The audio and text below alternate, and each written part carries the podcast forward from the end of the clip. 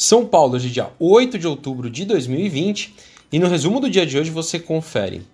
Bom, por aqui o Bovespa fechou em alta hoje de 2,51% aos 97.919 pontos, acompanhando o bom humor dos mercados do exterior, com a sinalização por parte do presidente Donald Trump que as negociações para o pacote de estímulos fiscais foram retomadas.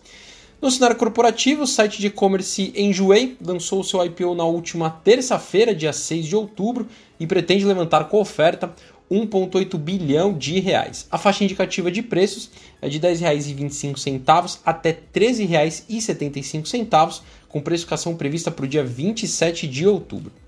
Outros destaques na ponta positiva do índice, o IRB hoje, as ações da resseguradora dispararam, fechando em alta de 20,19% a R$ 7,74, com os investidores voltando para o papel, depois de acumular uma queda de 25% em dois dias.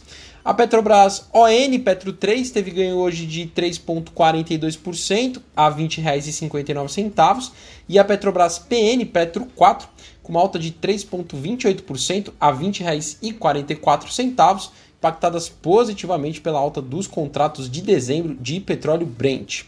As ações do setor bancário tiveram alta expressiva hoje, contribuindo para o Ibovespa, devido ao seu peso no índice, por conta de analistas sugerirem possíveis bons resultados para o terceiro trimestre do setor. Bom lembrar que os papéis do setor acumulam uma queda de 40% só este ano de 2020. O BB teve uma alta hoje de 4,83%, fechou a R$ 31,25. O Bradesco ganhos de 5,14% a R$ 20,65. E o Itaú com uma alta de 6,04% a R$ 24,07. Na ponta negativa do índice, as ações de siderurgia tiveram um dia de baixa com realização de investidores, depois de pregões consecutivos de alta. A Gerdau caiu 0,67% a R$ 22,25. A Uzi Minas caiu 2,55% a R$ 10,32 e a CSN com queda de 0,83% a R$ 17,85. Indo para o exterior, as ações asiáticas tiveram alta nessa quinta-feira, depois do, do, anúncio do presidente Donald Trump recuar, mesmo que parcial, na decisão de interromper totalmente as negociações por novos estímulos fiscais. Somente o índice de Hong Kong teve um dia negativo, em razão da queda das ações da fabricante de chips Sync. As bolsas chinesas continuam, continuam fechadas em razão do feriado local.